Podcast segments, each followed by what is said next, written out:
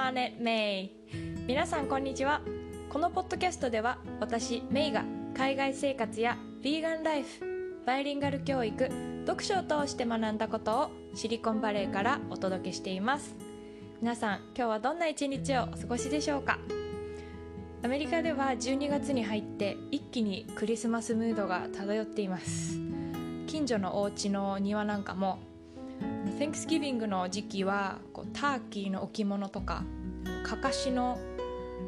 人形とかが結構飾ってあったりするんですけどそういうのももう次の日にはすぐクリスマスデコレーションに変わっていて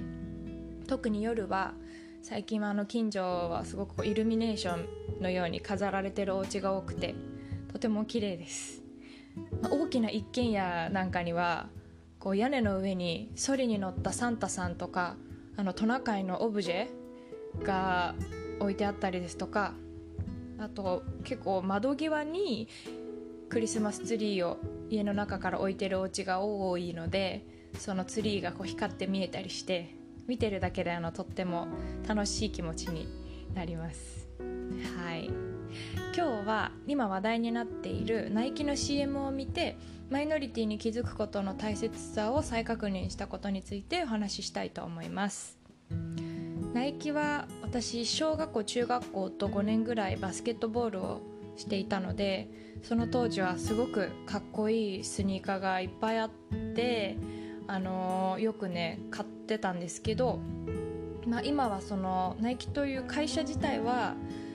あの、今ニュースにちょっとなってるこうウイグル人の強制労働に関与しているんじゃないかとかいろいろ議論されているので会社が好きとか嫌いとかそういう話ではなくて今回はあの CM についてだけ話したいと思うんですけれどももしかしたらあの SNS などでご覧になった方もいるかもしれないんですけれども CM にはあの3人の女の子が登場するんですね。在日コリアンの子多分日本人の子そしてミックスルーツの子が、まあ、それぞれ抱える悩みにこうスポットライトを当てながら、まあ、3人がこうサッカーを通して自分をこう開花させていくっていう自分らしく生きていくっていうようなストーリーになってるんですけれどもその CM の最後にいつか誰もがありのままに生きられる世界いつか来るかもしれない未来を待たずにこう自分たちでま変化を起こそうっていうようなメッセージが込められてる、あのー、CM だったんですけど私はまあそれを見てこうすごく意味がある CM だなって思ったんですね。というのも私の高校にはこう在日コリアンの子も結構通っていてあとまあ帰国子女だったりいろいろな国のこうミックスルーツの子、まあ、多様なバックグラウンドの子がいたんですね。で高校に通うまでは周りに、まあ、自分のように日本生まれ日本育ちの子がほとんどだったのでその彼女たち彼らに出会うまではその、まあ、日本で言われてるこうマイノリティの子たちがどんな思いで日本で暮らしてるのかっていうのを、まあ、想像することもなかったんですけどその高校でいろんな子たちと出会ってあの大人からね例えば朝鮮学校に来られて目の前でヘイトスピーチをされたとかあと同じように日本で育っているのにこう見た目が違うとかねそういう理由でどこにもこう属せてない気分だっていうのを、まあ、本当によく聞いてたのでそういう身近な友達からそういう話を聞いてまあ、子供ながらにというか高校生ながらにすごくまあ心を痛めてたんですよね。やっぱりこう、まあ、選挙権のこととかパスポートのこととかいろいろ悩みはあって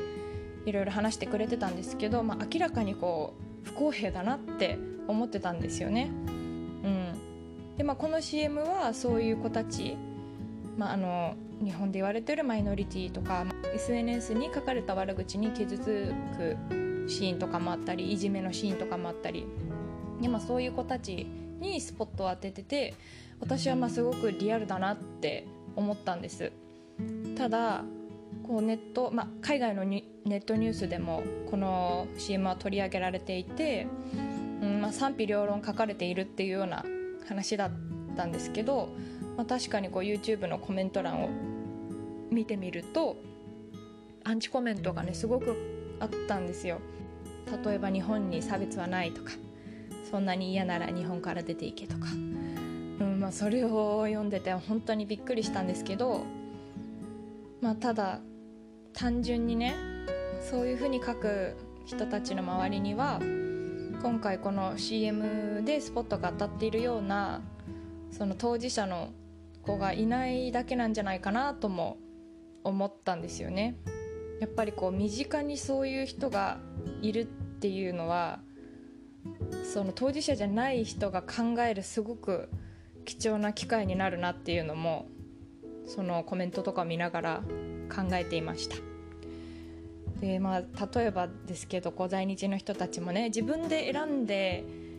日本にいるわけじゃなくて、まあ、たまたま生まれたのがその環境っていう、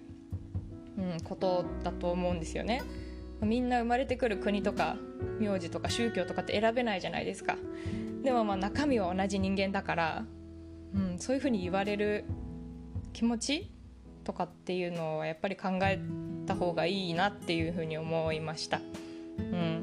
で日本のタレントさん司会者さんにあのシェリーさんっていう方がいて私は彼女がすごくはっきり物言いをするので大好きなんですけどあのシェリーさんがこう LGBTQ とかそういう話も当事者が言うのは、まあ、もちろん大事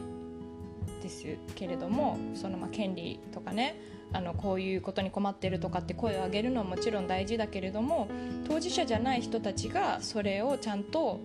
それから目を背けずにその人たちの気持ちですとかその人たちのことをサポートするよっていう発信することもすごく大事っていうふうに言っていてうん。そう当事者じゃない人が言った方がその聞いてる当事者じゃない人たちにも意識を持ってもらいやすいって言っていて、まあ、確かに本当にその通りだなと思ったので今この話をしてるんですけれども、まあ、今回のこの CM の少女たちに限らずこう誰しも別の国に行ったらマイノリティになりうるわけじゃないですか。なので、まあ、あの CM がこう日本批判だみたいな感じにね捉えた方もすごくいたみたいなんですけどまあ私が個人として見た感想はなんか日本がすごく悪い国だとかじゃなくってかそういう人たちもいるんだよっていうことに何て言うんですかねみんなで気づいていこうよっていうメッセージだなっていうふうに思ったんですね。だから誰が悪いとか誰がだけが良くないとかじゃなくってなんかこうそういう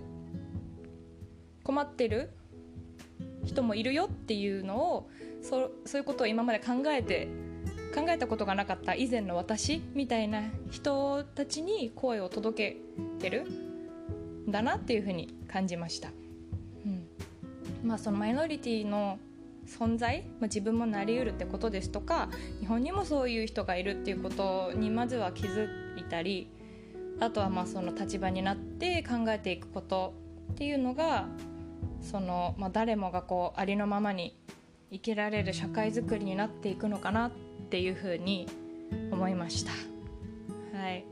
なかなかこういう話をオープンに、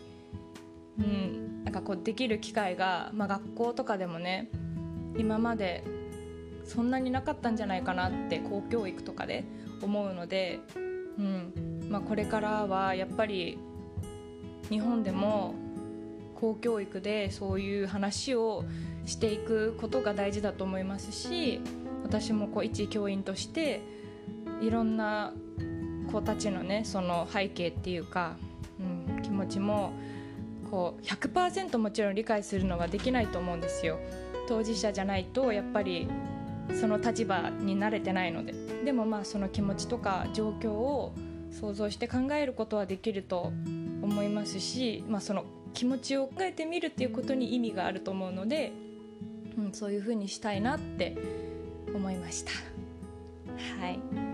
皆さんは、まあ、もし CM を見た方がいたらどう思われたか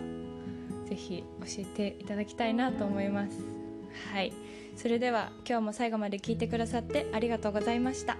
また次回の配信でお会いしましょう。See you next time!